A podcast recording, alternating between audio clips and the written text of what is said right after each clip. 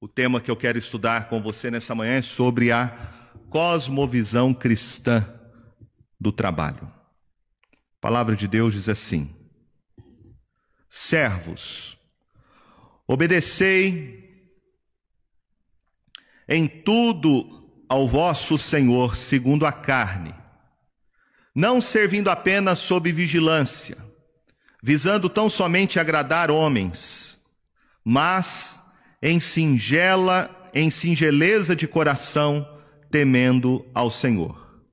Tudo quanto fizerdes, fazei-o de coração, como para o Senhor e não para homens, cientes de que recebereis do Senhor a recompensa da herança. A Cristo, Senhor, é que estáis servindo. Pois aquele que faz injustiça receberá em troco a injustiça feita e nisto não há acepção de pessoas. Senhores, tratai os servos com justiça e com equidade, certos de que também vós tendes Senhor no céu. Eu quero começar então falando para vocês nesta manhã sobre a cosmovisão cristã do trabalho. Para isso, a gente precisa definir o que é cosmovisão. Cosmovisão é um termo usado para explicar a maneira como cada pessoa interpreta a realidade à sua volta. Cosmovisão pode ser comparada como se fosse as lentes dos óculos pelas quais você enxerga o mundo à sua volta. Se a lente do seu óculos ela for de cor verde, você vai enxergar tudo verde. Se a cor da lente dos seus óculos for azul, você vai enxergar tudo azul. Então, assim é uma cosmovisão. Todo mundo tem, mas não sabe que tem. Cosmovisão são os valores e crenças que uma pessoa tem e através da qual ela interpreta a realidade à sua volta.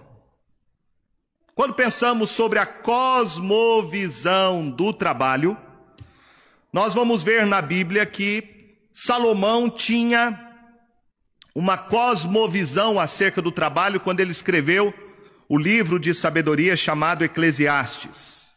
E ele faz neste livro uma indagação sobre a busca do significado do trabalho.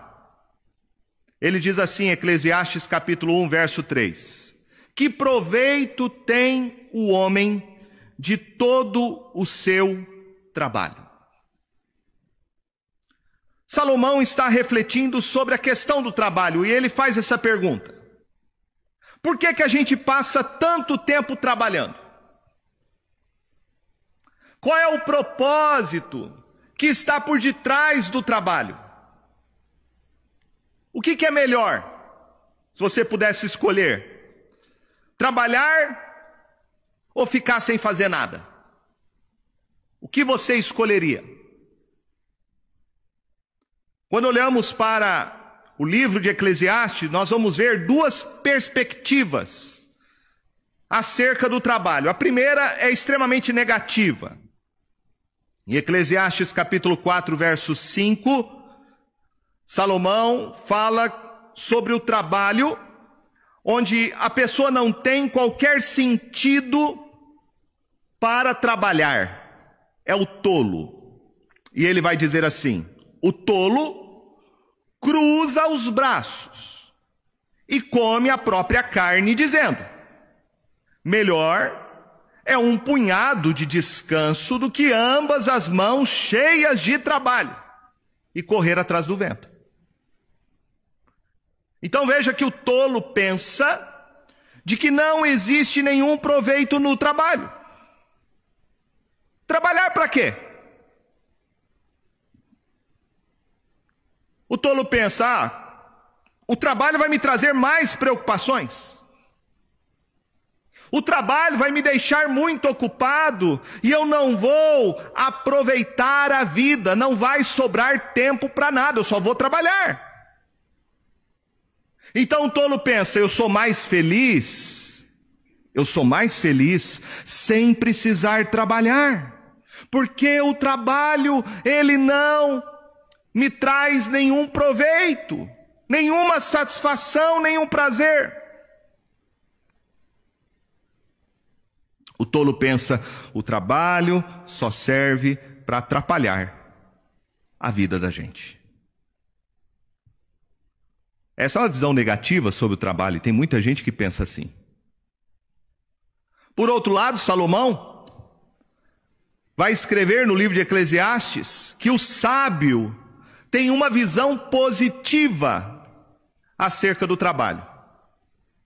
Eclesiastes capítulo 2, verso 24 e 25, ele diz: Nada há melhor para o homem do que comer, beber e fazer que a sua alma goze o bem do seu trabalho.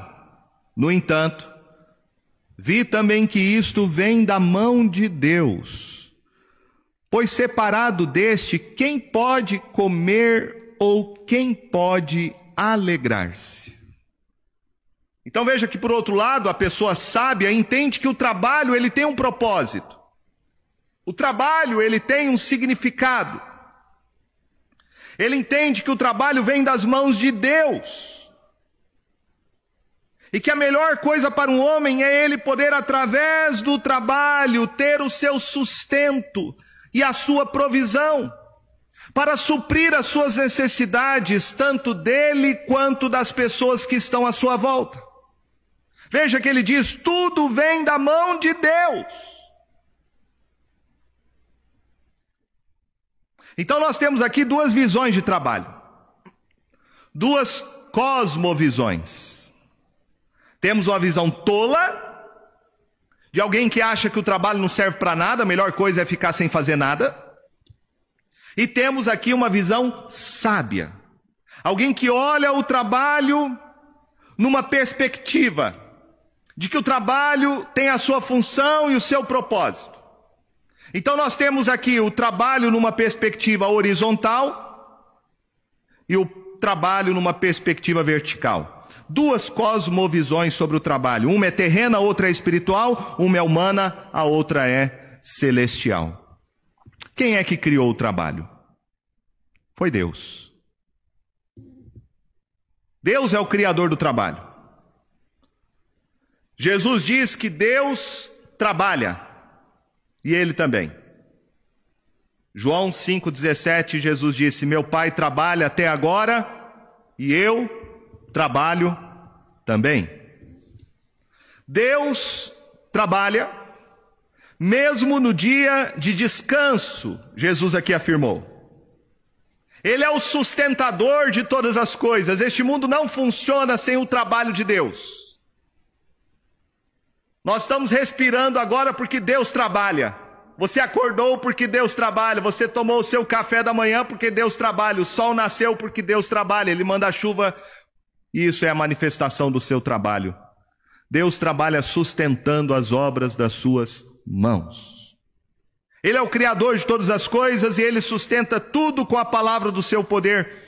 E a Escritura começa com Deus trabalhando e termina com Deus trabalhando. Em Gênesis capítulo 2, verso 1 a 3 diz: Assim, pois, foram acabados os céus e a terra e todo o seu exército, e havendo Deus terminado no dia sétimo a sua obra, o seu trabalho, que fizera, descansou nesse dia de toda a sua obra que tinha feito. E abençoou Deus o dia sétimo e o santificou, porque nele descansou de toda a obra que, como Criador, fizera. Então, Deus que se revela na Escritura é um Deus que trabalha. Trabalho foi criado por Deus, porque Ele é um Deus que trabalha. Ele cria o homem e ele coloca o homem no jardim do Éden e coloca o homem para trabalhar. Em Gênesis capítulo 2, verso 15 diz: Tomou, pois, o Senhor Deus ao homem e o colocou no jardim do Éden para o cultivar e o guardar. Então Adão foi colocado no jardim, e essa ideia de jardim, de deleite, de paraíso, é um lugar de trabalho. Tem muita gente que pensa em termos de paraíso sem precisar trabalhar, né? O sonho da minha vida é ir para uma praia, ficar sem fazer nada, deitado numa rede. Veja que paraíso aqui é um lugar onde se trabalha. Deus colocou Adão para cultivar e guardar o jardim que Deus havia criado. Isso é trabalho. Ele trabalhou com as suas mãos. Ele foi o primeiro jardineiro, o primeiro agricultor. Mas ele também trabalhou intelectualmente, porque logo em seguida Deus traz os animais e Adão, como representante de Deus, vai dar nome a cada um deles, um nome que fosse correspondente. Então temos o trabalho com as mãos e temos o trabalho intelectual. Isso é trabalho. Mas há um grande problema. E o problema no trabalho está quando o pecado entrou no mundo.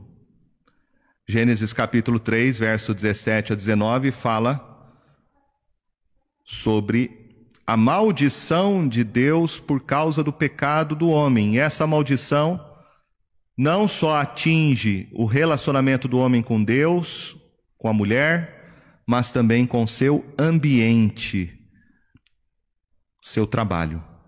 O texto diz: Gênesis 3, 17 a 19. Visto que atendeste à voz de tua mulher e comeste a árvore que eu te ordenara não comesses, maldita é a terra por tua causa.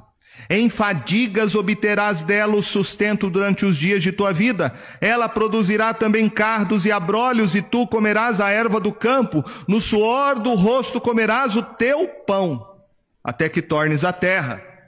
Pois dela foste formado, porque tu és pó, e ao pó tornarás. O trabalho, ele não é a causa da maldição. A palavra que nós temos na língua portuguesa, trabalho, vem da palavra latim, tripalium, que era uma vara usada na Idade Média para castigar o escravo. Então a ideia que muita gente tem é que trabalho é castigo.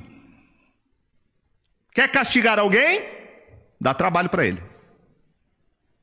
Mas o trabalho não é castigo de Deus. O trabalho não é maldição. O trabalho foi criado por Deus antes da queda. Mas agora o trabalho existe no mundo que foi totalmente corrompido por causa do pecado do homem. Perceba então algo aqui que é fundamental. A queda nos mostra que o problema do trabalho não é o trabalho, mas o problema do trabalho está no distanciamento do homem de Deus. É aqui que está o cerne de todos os problemas que o trabalho experimenta. O homem certamente não teria problemas que ele tem com o trabalho se ele não estivesse no estado de rebelião contra Deus. É isto que transforma o trabalho no que ele é hoje. Há um livro escrito pelo autor Timothy Keller, que foi um best-seller. O título do livro vale a pena você lê-lo. Chama-se Como Integrar Fé e Trabalho. E neste livro ele mostra como que o pecado afetou o trabalho do homem. Ele fala de três coisas. Primeiro, o trabalho se tornou infrutífero por causa do pecado. O texto diz aí em Gênesis que a terra, por causa da maldição de Deus sobre o pecado, agora vai produzir cardos e abrolhos, espinhos e ervas daninhas. Então, aquilo que era fácil de Adão fazer antes da queda, que era obter o seu sustento através do trabalho, agora vai ser mais difícil. Porque o pecado do homem trouxe maldição sobre o seu ambiente de trabalho. O homem agora não consegue mais se sentir satisfeito com seu trabalho. Você vai ter no seu trabalho espinhos e ervas daninhas. É por isso que uns mais e outros menos, mas todos os homens sempre vão experimentar um certo tipo de frustração no seu trabalho. Você se sente frustrado no seu trabalho não é porque você escolheu a profissão errada, não é porque você não está trabalhando no trabalho que gostaria, ou porque você não consegue ser tão eficiente no seu trabalho como você gostaria de ser. O problema da nossa frustração é que nunca ninguém vai conseguir ter o trabalho dos seus sonhos nesta terra por causa dos efeitos que o pecado trouxe ao nosso ambiente de trabalho. Veja que o texto fala: Tu comerás a erva do campo, mas será com cardos e abrolhos. Ou seja, você vai ter alegria, mas você não vai ter uma alegria completa. Você vai ter satisfação, mas ela não vai ser plena. Você vai ter sentido, mas esse sentido vai estar acompanhado de uma dose grande de frustração. Então o trabalho se torna infrutífero. Segunda coisa, o segundo problema do trabalho é que o trabalho perdeu o seu sentido. O homem longe de Deus, ele não tem mais sentido para trabalhar. E isso é facilmente observável.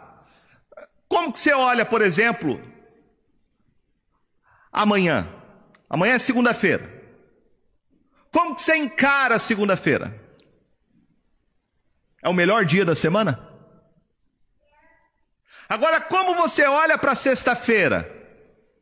Quando chega sexta-feira? Lembra daquele jornalista que terminava, né? O programa de jornal, Chico Pinheiro, né? E na sexta-feira ele fala: graças a Deus, hoje é sexta-feira. Por que, que ele não fala graças a Deus, hoje é segunda-feira? Porque essa é a visão que muita gente tem do trabalho. Adão não tinha esse sentimento antes do pecado. O trabalho para ele era bom. Por quê? Porque Deus criou ele para trabalhar. Mas agora o trabalho, Deus fala para Adão, não vai ser agora mais tão legal assim. O trabalho que antes era um meio de prazer, agora é um fardo. Por isso a segunda-feira, né? É um fardo. Ter que levantar segunda-feira e ter que ir para o trabalho. Você fala isso, né? Você diz: Eu tenho que trabalhar. Eu tenho. Você não faz isso com prazer, com alegria.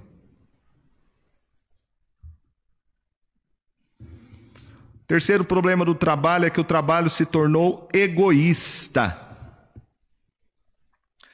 O trabalho, ao invés de ser um serviço para Deus e para o próximo se tornou uma fonte de competição e promoção de injustiças sociais. O problema não está no capital, né, como dizia e defende o marxismo. O problema está é no coração do homem. O coração do homem se tornou um coração egoísta e ele transformou o trabalho na fonte da sua própria existência. O trabalho, por causa da queda, se tornou um meio do homem expressar a perversidade do seu coração. Por isso que Salomão diz em Eclesiastes 4:4: Então vi que todo o trabalho e que toda destreza em obras provém da inveja do homem contra o seu próximo também isto é vaidade correr atrás do vento. Então você pode usar a sua profissão, você pode usar o seu trabalho como um instrumento para glorificar a Deus e servir o próximo, ou você pode usar o trabalho como tendo um fim em si mesmo. Então o problema, o problema da sociedade, o problema do trabalho não está no capital. É o capital, o dinheiro, o lucro. Isso não é o problema, como dizia Marx. Esse não é o problema. O problema está no coração corrompido do homem pelo pecado. O trabalho por causa do pecado, e não por causa do dinheiro, mas por causa do pecado, ele transformou o trabalho numa fonte de disputa, de uma desarmonia, um desarranjo, exploração social e econômica. É exatamente isso que produz injustiças no mundo. O problema está não no dinheiro, não no capital, mas está, sobretudo, no coração do homem que está longe de Deus. Este é o problema. Em último lugar, o trabalho revela os nossos ídolos. Quando o homem se afasta de Deus, ele deixa de servir e adorar a Deus através do seu trabalho. E agora ele tenta encontrar o seu próprio sentido no seu trabalho. Salomão, meditando sobre isso, disse em Eclesiastes 5, 10 a 13: quem ama o dinheiro, jamais dele se farta. E quem ama a abundância, nunca se farta da renda. Também isto é vaidade. Onde os bens se multiplicam, também se multiplicam os que deles comem. Que mais proveito, pois, têm os seus donos do que os verem com seus olhos? Doce é o sono do trabalhador quer coma pouco, quer muito. Mas a fartura do rico não o deixa dormir. Grave mal vi debaixo do sol as riquezas que seus donos guardam para o próprio dano. Veja que Salomão aqui está dizendo que o trabalho ele pode ser um laço perigoso para a sua alma e ele torna-se uma fonte de tentação quando você busca no trabalho a substituição de todos os valores legítimos que levam você a adorar a Deus. O trabalho pode se transformar em seu ídolo. Quanto mais você ganha, mais você quer. Então você vai trabalhar cada vez mais para juntar mais, para acumular mais, para ter mais, para comprar mais. E você nunca vai se satisfazer. O trabalho, como um fim em si mesmo, ele se transforma num ídolo. E você passa a ser escravo do seu trabalho. Ele é o teu Senhor. É o homem que vive para o trabalho e ele não trabalha para viver. Parafraseando o salmista no Salmo 115, você se transforma naquilo que você adora. Você se transforma naquilo que você adora. Ao invés de você usar o trabalho como meio de glorificar a Deus, você usa este meio legítimo criado por Deus como o único propósito da sua vida. E isto chama-se idolatria. Então, qual deve ser a visão correta cristã sobre o trabalho?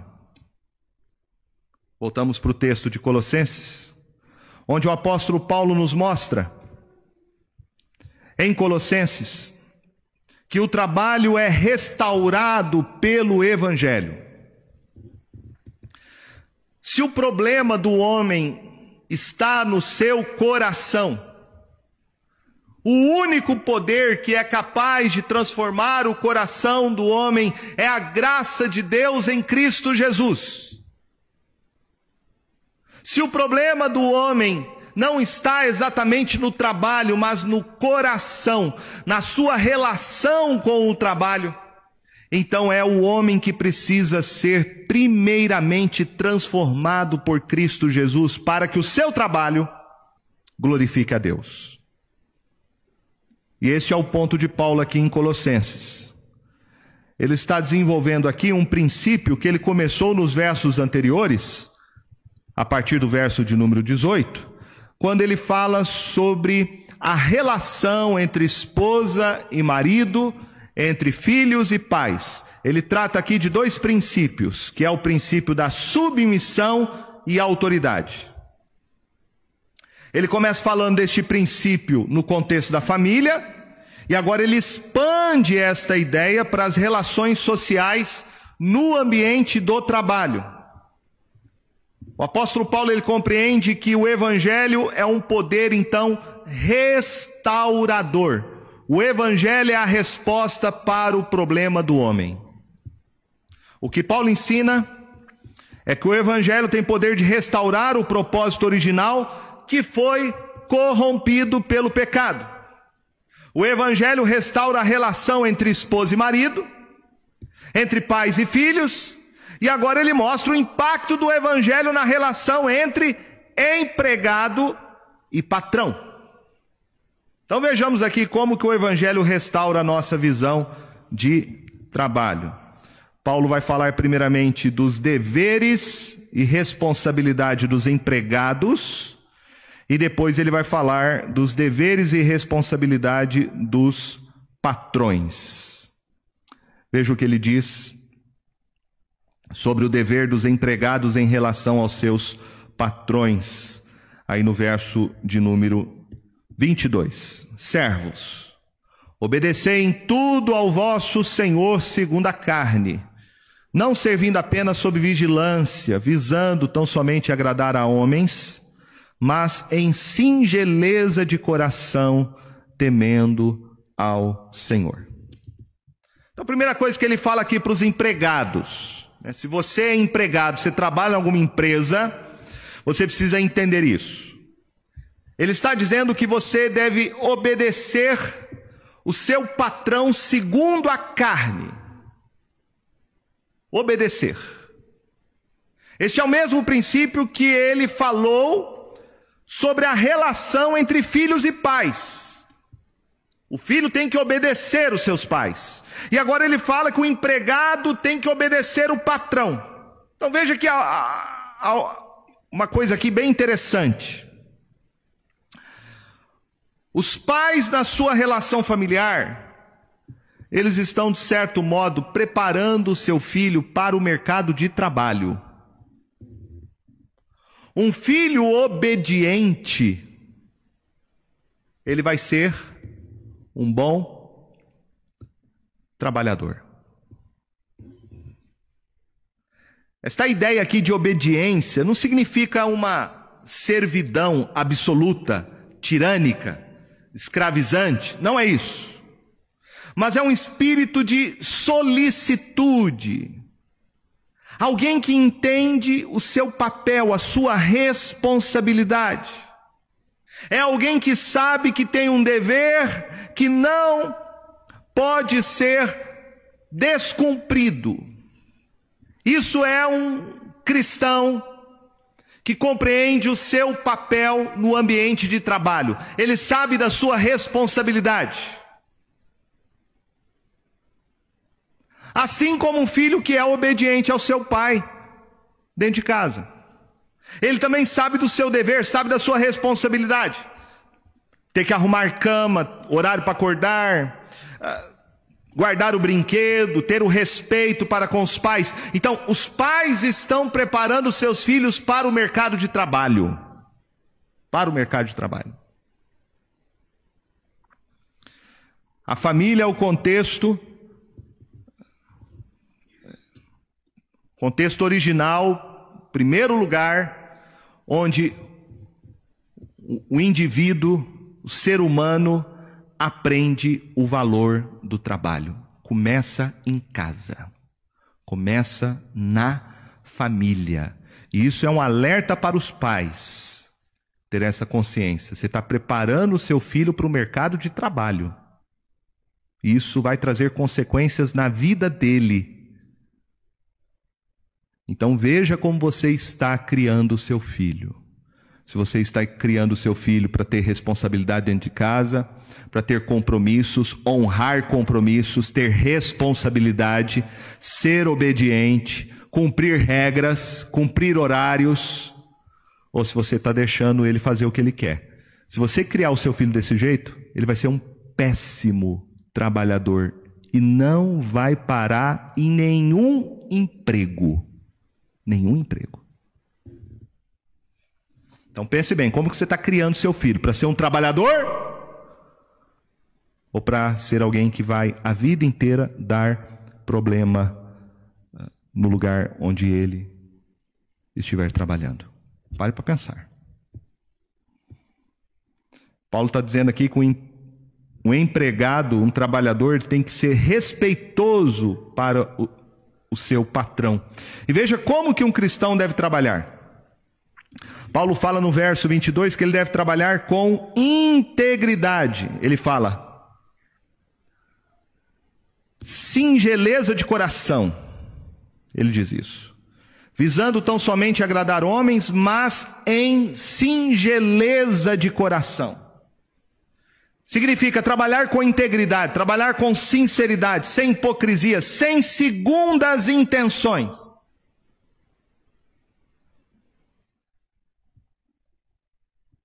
O que Paulo está dizendo é que um trabalhador cristão ele tem que ser honesto.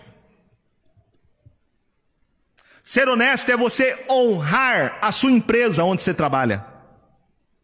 Vestir a camisa do lugar onde você trabalha para tirar o seu sustento, cumprir com seus deveres, com as suas obrigações, respeitar o ambiente de trabalho, fazer o seu trabalho com dedicação, com diligência.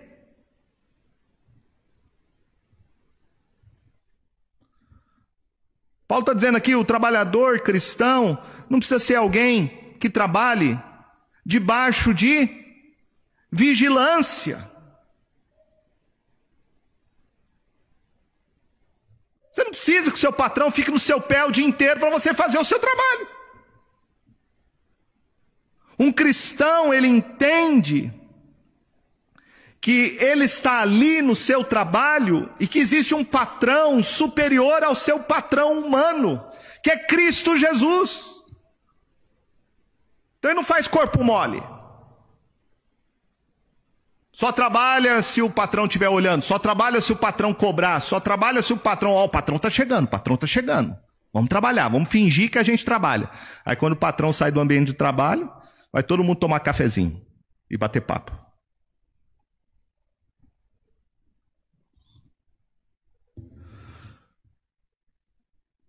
Então, um trabalhador cristão, ele não trabalha apenas quando o patrão está olhando, né? E eu acredito que isso com a pandemia, se tornou um grande desafio, né? Porque muita gente foi trabalhar em casa, tal do home office. E você não tem o ambiente de trabalho, né? As pessoas ali presentes, como era. E parece que muita gente não vai voltar mais, né? Essa relação, esse no, novo modo de trabalho é algo que parece que vai ficar. Então você precisa ter mais consciência ainda de que você está ali em home office, mas você está trabalhando. Você está na tua casa, mas ali aquele lugar, aquele horário é o seu ambiente de trabalho, né? Não é, não é propriamente a sua casa, é também o seu ambiente de trabalho. Então não é ficar lá assistindo televisão, Netflix, tomar cafezinho, né? Comer o bolinho e coisas desse tipo. Não, eu tenho um horário de trabalho. O trabalhador cristão sabe que, acima de tudo, Jesus está olhando o seu trabalho. E é para Jesus que, no final das contas, ele trabalha.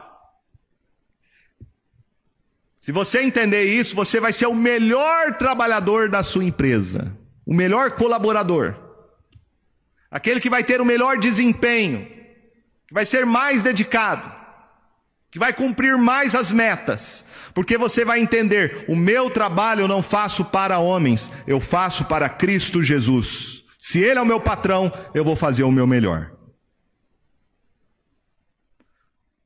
Veja que Paulo fala que os empregados precisam ter coerência espiritual. Ele diz no verso de número 23: Tudo quando fizerdes, Fazei-o de todo o coração, como para o Senhor e não para homens. Ó, como para o Senhor, não para homens. O que Paulo está dizendo, olha, obedeça ao seu patrão, o seu patrão, faça suas tarefas, cumpra suas metas, não como um serviço prestado para os homens, mas como se você estivesse prestando este serviço para o próprio Senhor Jesus.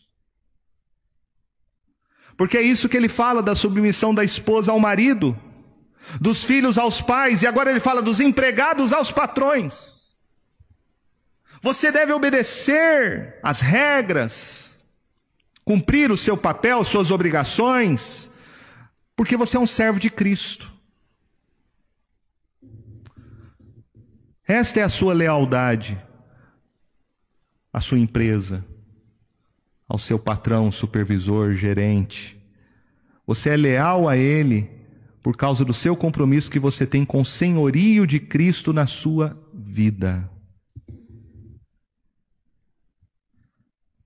Isso significa que se a gente não entender isso, se a gente for um cristão infiel, nós vamos fazer o nosso trabalho de qualquer jeito, corpo mole. Você não vai fazer o melhor que você pode fazer no seu trabalho e você não vai estar apenas é, traindo a confiança da, da empresa, mas sim a confiança do próprio Senhor Jesus, que foi quem te colocou naquele trabalho. A convicção que o trabalhador crente tem que ter é que cada trabalho que ele faz, ele vai apresentar em última instância para o seu Senhor e Salvador. Então, seu trabalho é a sua liturgia, a sua liturgia ao Senhor. Você tem que trafegar da empresa para o templo com a mesma devoção. Você tem que levar o seu trabalho à presença do Senhor e o Senhor ao seu trabalho. Quando você vê em Gênesis, você uh, vai ver esse relato, né? Isaac fazendo exatamente isso. Em cada lugar que ele abria um poço, ele fazia ali um altar ao Senhor, um culto ao Senhor. Tem um episódio atribuído a Martinho Lutero que explica muito bem isso. No século, na Idade Média, o trabalho era, era um trabalho artesanal até o século XVI, até o início da Revolução Industrial, né? E o trabalho artesanal feito com as mãos era considerado um trabalho inferior. O trabalho superior era o trabalho intelectual. Esse era um trabalho digno, por isso que muita gente, ah, para ser reconhecido na sociedade, tinha que entrar numa ordem eclesiástica, né? Porque isto era valorizado como trabalho. E, e, vem a reforma e Martinho Lutero, um dia conversando com um sapateiro, um sapateiro recém-convertido às ideias eh, protestantes, e ele questionou Martinho Lutero sobre o que fazer com a sua profissão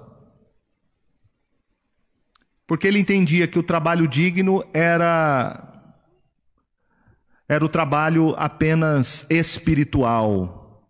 Ele tinha que ser um pastor, tinha que ser um missionário, para que o trabalho dele fosse considerado um trabalho diante de Deus. E aí Martinho Lutero perguntou para ele: "O que, que você faz?" Ele falou: "Eu sou um sapateiro." Ele falou: "Você quer fazer um trabalho para o Senhor?" Ele falou: "Eu quero." Ele falou: então faça o melhor sapato que você puder fazer e venda este sapato por um preço justo. Este trabalho é para o Senhor. Então não existe essa separação, meus irmãos. A minha vida secular e a minha vida com Deus. Minha vida com Deus é no domingo. Minha vida secular não tem nada a ver com a minha vida com Deus. Não. Tudo que nós fazemos, devemos fazer para a glória de Deus, porque tudo nós fazemos diante do Senhor. Veja que Paulo aqui nos dá duas razões para o funcionário cristão fazer bem o seu trabalho. Positivamente, ele diz no verso de número 24 que o Senhor vai recompensá-lo pela sua fidelidade. Ele diz: cientes de que recebereis do Senhor a recompensa da herança. A Cristo, o Senhor, é que estais servindo. Então você pode suportar qualquer ambiente de trabalho, diz Paulo, se você tiver consciência de que o Senhor é que vai te recompensar com uma herança eterna. O que Paulo está dizendo é: sua recompensa não vem dos homens. Não espere né, você trabalhar bem porque o patrão vai te dar um aumento de salário. Aí, se não vier aquele aumento de salário, então vou fazer corpo mole.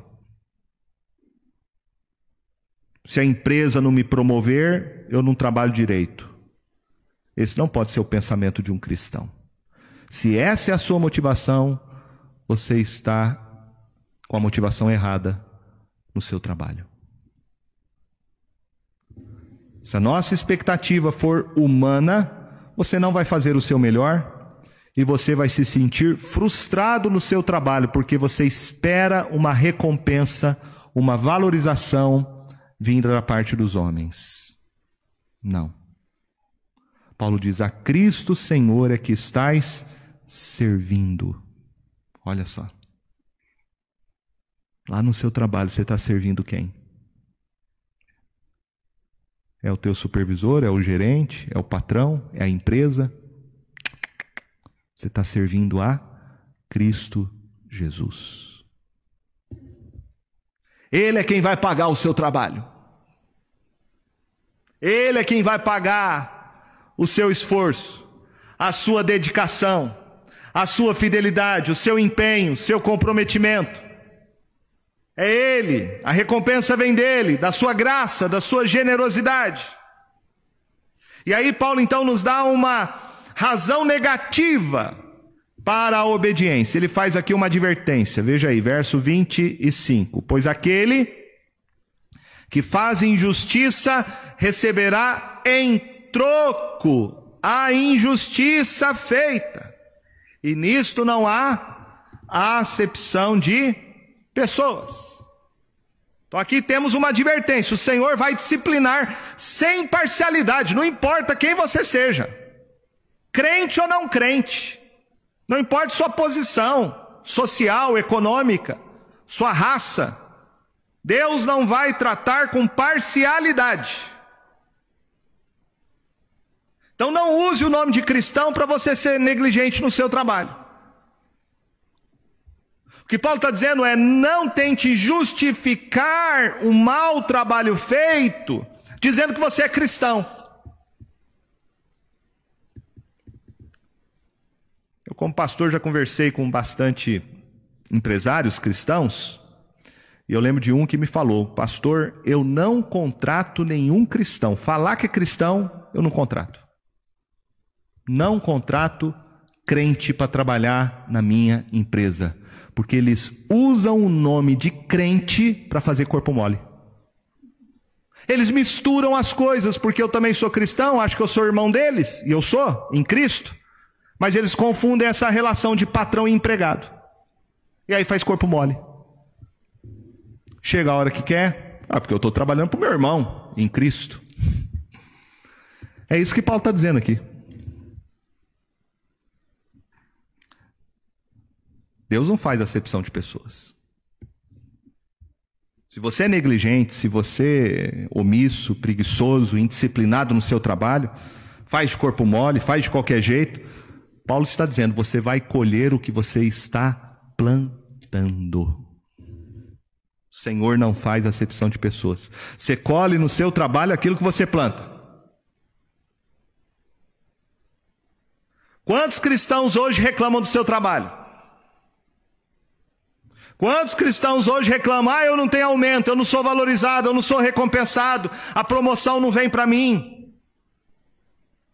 Quantos cristãos hoje pedem, Deus me faz prosperar no meu trabalho, me faz ganhar mais um, um salário maior, um salário melhor, ah, me faça promover, crescer no meu trabalho. Mas a pergunta é: como você está servindo ao Senhor Jesus? Você vai colher aquilo que você está plantando no seu ambiente de trabalho. Paulo está dizendo.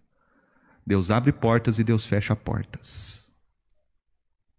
Deus abre portas e Deus fecha portas. Então veja como você está trabalhando. Se você realmente está sendo um cristão comprometido e fazendo o seu trabalho algo que glorifique a Deus. Agora veja que Paulo termina falando agora dos deveres e responsabilidade dos patrões, dos empregadores. Ele diz o verso aí, primeiro do capítulo 4: Senhores, tratai os servos com justiça e com equidade, certo de que também vos tende Senhor no céu. Então, as obrigações não estão apenas do lado dos empregados. Os patrões também têm as suas obrigações e deveres. Pensar nessas obrigações quando Paulo as escreveu era, sem dúvida alguma, algo revolucionário para a época. Porque naquela época tinha escravidão. Escravidão. Então, Paulo falar que patrões têm responsabilidade e deveres para com seus escravos é algo revolucionário. Este verso aqui tem três coisas que nós podemos destacar: tem um princípio, uma proibição e um estímulo para os patrões cristãos. Primeiro, princípio é o princípio da igualdade diante de Deus. Paulo diz que os senhores têm que tratar os seus servos com justiça e com equidade. Então, Paulo aqui está, sem dúvida alguma, censurando o abuso do patrão no ambiente do trabalho. Se você é patrão e você espera respeito dos seus colaboradores, dos seus funcionários, você tem que dar respeito a eles. Se você espera que eles trabalhem com dedicação, com empenho, então você tem que ser o exemplo para eles de empenho, de dedicação, de serviço. É o princípio que Jesus ensinou. Em Lucas 6,31 ele diz: Assim como quereis que os homens vos façam, fazei vós também a eles. Se você é um patrão que você chega a hora que você quer, você faz o que você quer, de qualquer jeito, de qualquer maneira, e você tem ainda empregados que cumprem horário, que cumprem as suas obrigações, suas metas, e é um bom empregado, dê graças a Deus por isso. Dê graças a Deus por isso. Mas um patrão que não é um patrão dedicado no seu trabalho, no seu negócio, ele não vai poder cobrar muita coisa do seu funcionário. Não adianta só falar que você paga para ele o salário que ele recebe no final do mês. Não adianta. O patrão tem que liderar pelo seu exemplo. Ele tem que lembrar que antes dele ser um patrão, ele é servo de Deus, e Deus é o seu juiz. Veja que Paulo fala aí, ó, certo de que também vós tendes Senhor no céu. Então não se esqueça disso. Você tem um patrão. Você também é empregado. Você também é um trabalhador. O seu patrão espera o melhor do seu empregado. Então você deve fazer também o melhor para ele. O patrão não pode explorar os seus empregados. E o Senhor Jesus, sem dúvida, nos ensinou isso. Ele é o melhor patrão que já existiu. Em João 13, 12 a 17, o Senhor Jesus ensinou os seus discípulos. E ele disse assim: Vós me chamais o Mestre e o Senhor, e dizeis bem, porque eu sou. Ora, se eu, sendo o Senhor e o Mestre, vos lavei os pés, também vós deveis lavar os pés uns dos outros, porque eu vos dei o exemplo para que, como eu vos fiz, façais vós também. Em verdade, em verdade vos digo que o servo não é maior do que o seu senhor, nem o enviado maior do que aquele que o enviou. Ora, se sabeis estas coisas, bem-aventurados sois se as praticardes. Paulo também estabelece aqui uma proibição. Ele fala que o patrão tem que tratar o seu empregado com justiça e com equidade. E no texto correspondente a esta passagem, que é Efésios capítulo 6, verso 9, ele diz assim: e vós, senhores, de igual modo, procedei para com eles, deixando as ameaças, sabendo que o Senhor, tanto deles como vosso, está nos céus e que para com ele não há acepção de pessoas. Então, Paulo fala aqui da autoridade do patrão sobre o seu empregado. E há dois tipos de autoridade: uma autoridade que é imposta e uma autoridade que é adquirida. Então, uma coisa é você dizer para o seu empregado: eu sou o patrão, esse negócio é meu, eu mando aqui, ponto final, faz o que eu quero, senão eu te mando embora. Isso é autoritarismo. Isso não é atitude de um patrão cristão. Você pode até mandar o cara embora, mas não se impondo desta forma. A autoridade tem que ser algo adquirida. E para você adquirir respeito, você precisa, acima de tudo, dar o exemplo. O exemplo. Dar um bom testemunho. Há uma frase que diz que você apanha mais moscas com uma gota de mel do que com um barril de fel. Quando você tem respeito pelas pessoas, como patrão, com seus colaboradores, com seus empregados, isto vai criar um ambiente favorável para a sua liderança. Isso vai motivar as pessoas. E o empregado motivado vai produzir mais. Vai dar mais resultado, vai cumprir metas, vai ser mais diligente, vai ser mais é, comprometido. Quando você humilha, quando você oprime, quando você ameaça o empregado por ele ser mais fraco economicamente, porque ele depende daquele trabalho, isso é um grave pecado diante de Deus. Tiago fala sobre isso e ele faz uma severa advertência contra esse abuso econômico uh, que é feito pelos patrões que exploram seus empregados. Ele fala lá em Tiago 5, verso 1: Atendei agora ricos Chorai lamentando por causa das vossas desventuras que vos sobrevirão. As vossas riquezas estão corruptas e as vossas roupagens comidas de traça. O vosso ouro e a vossa prata foram gastos de ferrugens, e a sua ferrugem há de ser por testemunho contra vós mesmos, e há de devorar como fogo as vossas carnes. Tesouros acumulastes nos últimos dias.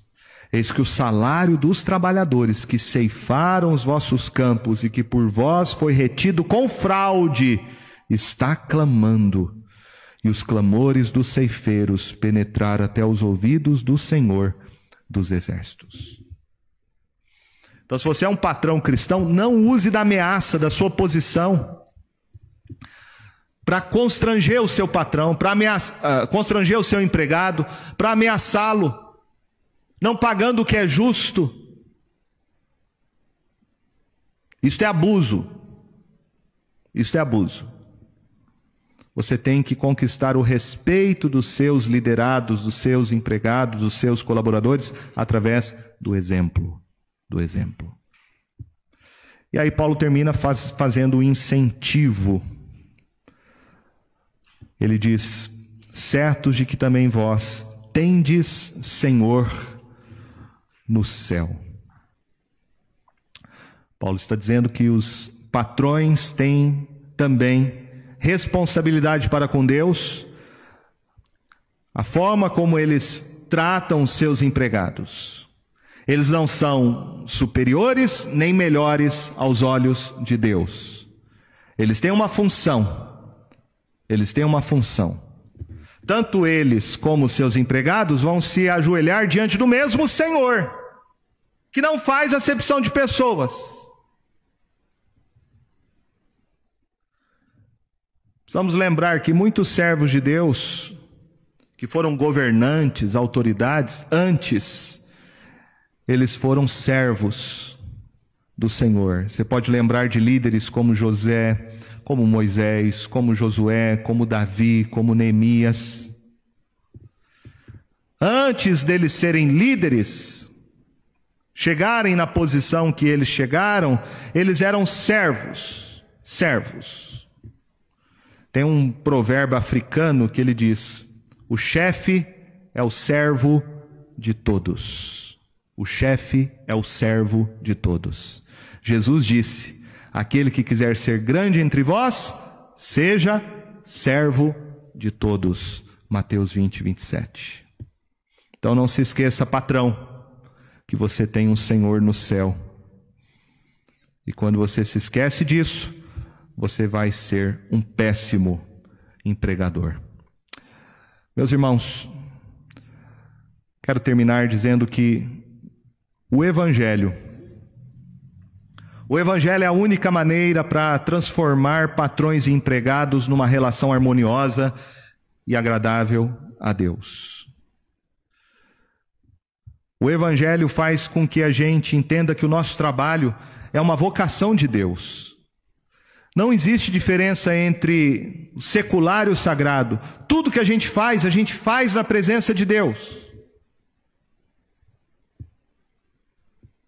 Então que você olhe amanhã né? Amanhã é segunda-feira, dê graças a Deus. Você possa dizer isso hoje. Graças a Deus que amanhã é segunda-feira. Amanhã eu vou trabalhar. Amanhã eu vou trabalhar e o meu trabalho é uma vocação de Deus. Não importa qual trabalho você faça, todo trabalho é um chamado de Deus. Seja ele feito com as mãos, seja ele feito intelectualmente. Trabalho é sempre para Deus. Tem uma piada, né, que o pastor estava na sua folga de segunda-feira, que normalmente é a folga da maioria dos pastores, aqueles que conseguem tirar folga, e o pastor estava ali cuidando do seu jardim na frente da sua casa, estava ali com um, um, uma enxada na mão, e passou o membro da igreja, falou: Ô pastor, bom dia, bom trabalho, está trabalhando? Falou: Não, agora eu estou descansando. Porque é a visão que muita gente tem, né? Muita gente tem essa visão, uma visão às vezes depreciativa sobre o trabalho, sobre o trabalho. Aí o pastor estava depois deitado numa rede, lendo um livro de teologia sistemática. Aí o crente passou no final da tarde e falou: E aí, pastor, agora está descansando? Ele falou: Não, agora eu estou trabalhando. Né? Essa visão de trabalho que as pessoas têm. Entenda que o seu trabalho é um chamado de Deus, é uma vocação de Deus. Então faça o seu melhor, faça para Cristo Jesus. Este é o trabalho que Deus te deu para você sustentar a sua família. Por isso diz lá Eclesiastes 2:24: Nada há melhor para o homem do que comer, beber e fazer que a sua alma goze o bem do seu trabalho. No entanto, vi também que isto vem da mão de Deus, pois separado deste, quem pode comer ou quem pode alegrar-se? Eclesiastes 3, 12 e 13 diz: Sei que nada melhor para o homem do que regozijar-se e levar vida regalada, e também que é dom de Deus que possa o homem comer, beber e desfrutar o bem de todo o seu trabalho. Um homem sem trabalho, meus irmãos, uma pessoa sem trabalho não é nada. E a gente tem que orar muito, porque há muito desempregado no nosso país. Que Deus venha abrir portas de emprego, de trabalho, para tanta gente que hoje procura um trabalho. Se você tem um trabalho, agradeça a Deus pelo seu trabalho. Glorifique a Deus pelo seu trabalho. É o meio que Deus te deu para você poder suprir as necessidades da sua família, levar comida, colocar comida na mesa dos seus filhos. Louve a Deus pelo seu trabalho. Então trabalhe. Trabalhe, faça o melhor. Faça o seu trabalho para a glória de Deus. Não deixe o trabalho ocupar o lugar e o temor do Senhor em seu coração. Lembra daquela palavra de Jesus em Mateus 6, 24? Ninguém pode servir a dois senhores, porque ou há de aborrecer-se de um e amar o outro, ou se devotará a um e desprezará o outro. Não podeis servir a Deus e às riquezas. Então, cuidado. Trabalhe, mas não deixe o trabalho ocupar o lugar de Jesus em sua vida. O trabalho é um meio, ele não é um fim. Não seja escravo do seu trabalho mas use o trabalho como instrumento que Deus criou para glorificar o nome do Senhor. Que Deus assim venha nos abençoar e possamos trabalhar, trabalhar muito, trabalhar muito no ano que está chegando para a glória do Senhor. Amém?